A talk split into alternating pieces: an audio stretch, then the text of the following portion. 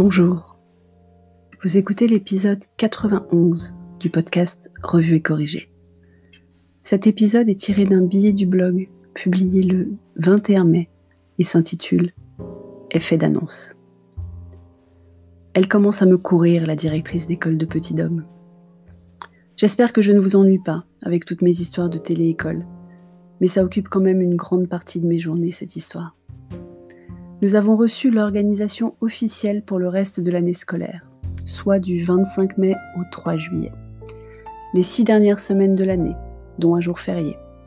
Le lundi 1er juin, pour ceux qui ne suivent pas ou qui auraient oublié que la fonction publique chôme toujours le lundi de Pentecôte, alors que le privé doit le poser en RTT, même parfois en RTT obligatoire, depuis la canicule de 2003. Donc, du 25 mai au 3 juillet, 23 jours de classe. Alors, pour l'école de Petit Dôme, les enfants sont bien répartis dans des groupes de moins de 15, y compris ceux dont les parents ont décidé de ne pas les renvoyer à l'école. Comme ça, on peut décider de les renvoyer quand même. Mais attention, on doit prévenir le vendredi pour le lundi suivant. Ça fait donc 3 groupes pour chaque niveau, du CP au CM2, soit 15 groupes. 5 groupes sont affectés au lundi-mardi et 10 groupes sont affectés au jeudi-vendredi. Mais il n'y a que 4 profs les lundis, mardis et 5 profs les jeudis, vendredis. Donc tous les groupes ne sont pas accueillis toutes les semaines. Si on décide de renvoyer Petit Homme à l'école, il aurait droit à 4 jours d'école, dont les 28 et 29 mai de la semaine prochaine, qui nous sont déjà enlevés puisqu'on a refusé de l'y envoyer et qu'on n'a pas le droit de changer d'avis avant vendredi 29 au soir. Auquel cas, il pourrait y aller les 18 et 19 juin. Et comme beaucoup de maîtres sont absents, ils vont tous envoyer des devoirs à leurs classes respectives le dimanche soir pour toute la semaine. Les jours de présence en classe, les maîtres présents pourront aider les élèves sur les devoirs, mais ne donneront pas cours. Donc il faut qu'on m'explique un truc. Pendant le confinement, Petit Dôme avait des devoirs grosso modo 4 jours par semaine, et Bordeaux est à la semaine de 4 jours et nous recevions les corrigés régulièrement.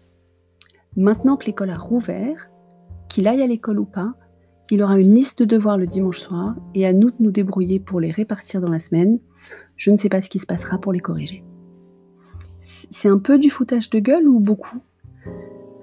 Je suis matheuse de goût et scientifique de formation. Et vu mon métier, dans le marketing, je sais qu'on peut faire dire à peu près n'importe quoi aux chiffres. C'est traître les chiffres. Selon les divisions choisies pour faire des pourcentages, on peut dire à peu près ce qu'on veut. Donc quand le ministre de l'Éducation parle en pourcentage d'établissements rouverts, il donne un chiffre tout à fait véridique et vérifiable, je n'en doute pas un instant. Mais cela ne reflète pas la réalité du quotidien, car il aurait fallu parler en pourcentage d'écoliers ayant retrouvé le chemin de l'école. Et encore. Étant donné qu'aucun écolier ne va à l'école tous les jours, sauf les enfants de parents prioritaires, enfants de soignants, policiers, pompiers, etc., qui ont accès à une garderie pour que leurs parents puissent aller travailler, ils devraient en fait parler en nombre de jours de classe par enfant par rapport à ce qu'il aurait dû avoir.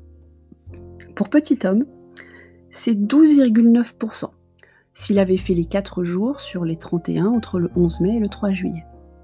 Ça fait loin des 85% affichés, non?